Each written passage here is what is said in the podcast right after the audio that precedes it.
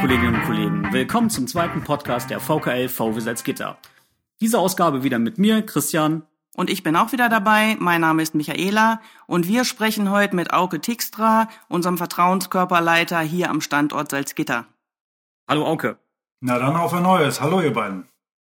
Heute geht es um ein etwas anderes Thema. Wir möchten euch einen Eindruck vermitteln, wie sich die Arbeitgeberseite in der aktuellen Tarifverhandlung in der Fläche aufstellt. Das betrifft uns bei Volkswagen vielleicht nicht allzu sehr, aber es ist trotzdem wichtig, dass ihr wisst, wie sich die Arbeitgeberseite verhält. Okay, ich habe mir einen Film von der Arbeitgeberseite von Gesamtmetall angesehen. Da ziehen Arbeitgeber und Arbeitnehmer gemeinsam einen Karren aus dem Dreck. Wie siehst du das im aktuellen Stand der Verhandlungen? Ich musste herzhaft lachen, als ich den gesehen habe.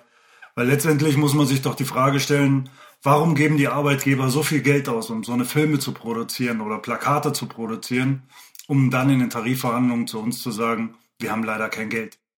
Mir gefällt ja am besten der Schluss, der Chef, der seine Mitarbeiter anguckt und sagt, ach, wer ist denn jetzt wer?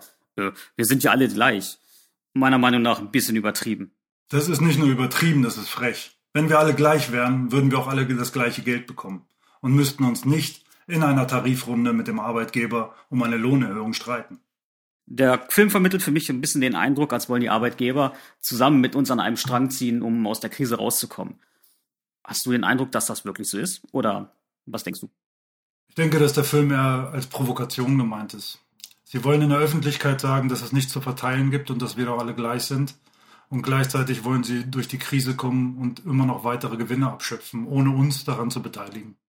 Ja, schön, dass du es erwähnst. Die Arbeitgeber treten in letzter Zeit verstärkter in den Medien auf. Gesamtmetallpräsident Wolf stellt in verschiedenen Interviews dort die Lösungsansätze des Arbeitgeberverbandes zur Finanzierung der wirtschaftlichen Auswirkungen der Corona-Pandemie dar.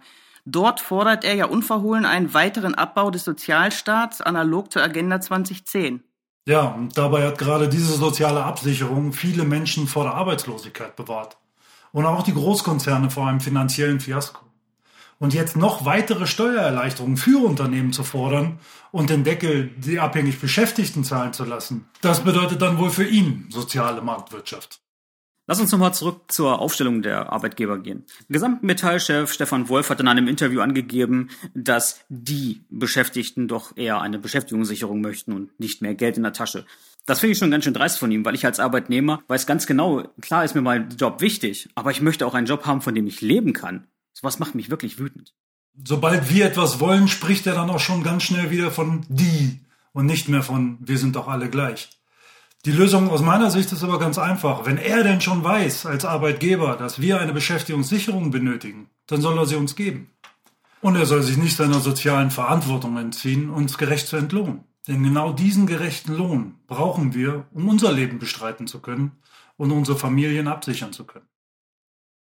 Die Arbeitgeber thematisieren ja auch gerade wieder die Arbeitskosten in Deutschland, die ihrer Ansicht viel zu hoch sind und damit natürlich nicht wettbewerbsfähig. Das ist auch wieder so ein verbaler Angriff auf unser Sozialsystem. Das ist nicht nur ein Angriff aufs Sozialsystem, sondern das ist auch ein Angriff auf uns.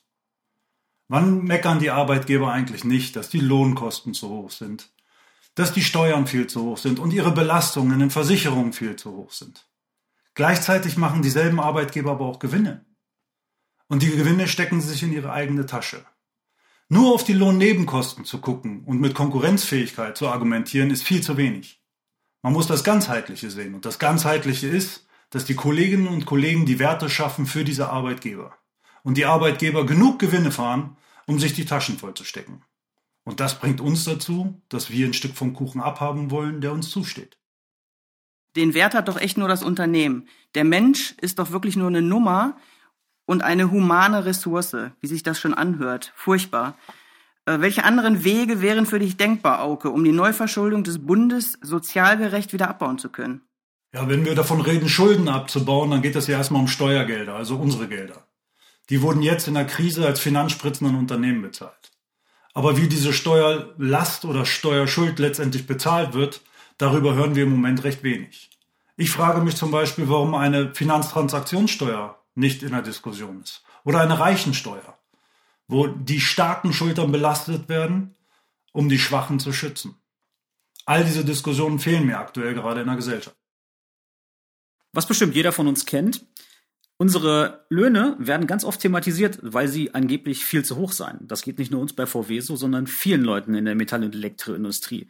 Es werden gerne Vergleiche zu anderen Berufsgruppen gezogen, wie zum Beispiel Krankenpflegern, Altenpflegern. Und dann wird gesagt, ey, ihr verdient doch alle viel zu viel. Oke, hast du einige Handlungshilfen für Sie, damit Sie mit solchen Sachen besser umgehen können? Nein, eine Handlungshilfe nicht direkt, aber ich kann sagen, wie ich damit umgehe. Sehr stark ist das, was du angesprochen hast, im Bereich Social Media und in den Kommentarspalten der Zeitung zu erkennen. Dort wird unseren Kolleginnen und Kollegen asoziales Verhalten und eine unstillbare Gier nach mehr Geld vorgeworfen. Dabei sind wir als Beschäftigte uns unserer sozialen Verantwortung sehr bewusst. Die Spendenbereitschaft der Kolleginnen und Kollegen ist nach wie vor beispiellos. Es wurden im Jahr 2020 mehr Spenden für gemeinnützige Institutionen gesammelt als je zuvor. Ob über die Belegschaftsspende oder die Aktion Weihnachten mit Liebe der Jugend- und Auszubildendenvertretung. Und das zeigt, dass uns bei Volkswagen das Drumherum eben nicht egal ist. Auch wir empfinden die Beschäftigtenbedingungen in anderen Bereichen mehr als ungerecht. Ob in den Krankenhäusern, bei den Pflegebeschäftigten, den Betreuern in Kitas und Schulen. Auch wir sind nicht mit den Rahmenbedingungen einverstanden. Wir thematisieren seit Jahren, dass die Privatisierung der medizinischen Einrichtungen kontraproduktiv zu einer ordentlichen Gesundheitsversorgung steht. Krankenhäuser sollen für die Genesung ihrer Patienten sorgen und nicht die wirtschaftlichen Interessen ihrer Anleger befriedigen. Ich meine, wir sollten uns lieber fragen, wo das ganze Geld denn steckt und gemeinsam daran arbeiten, dass wir alle mehr bekommen. Auke, vielen Dank für diese interessante Diskussionsrunde. Wir hoffen, es hat euch gefallen, wenngleich der Inhalt natürlich nicht so erfreulich ist, aber vielleicht konntet ihr euch das ein oder andere rausziehen äh, um mit den Kolleginnen und Kollegen in Diskussion zu kommen und zu argumentieren. Ja, vielen Dank. Vielen Dank euch beiden und vielen Dank auch fürs Zuhören. Lasst uns gemeinsam daran arbeiten, dass wir das bekommen, was uns allen zusteht. Wenn euch dieser Podcast gefällt, dann könnt ihr ihn natürlich auch gerne abonnieren. Wir würden uns auch freuen, wenn ihr auf den Like-Button drücken würdet und wenn ihr Anregungen habt, gerne einen Kommentar schreiben. Wenn euch die Quellen interessieren, guckt gerne in die Videobeschreibung, da haben wir euch die ganzen Interviews, Videos verlinkt. Wir wünschen euch viel Spaß, bis zum nächsten Mal.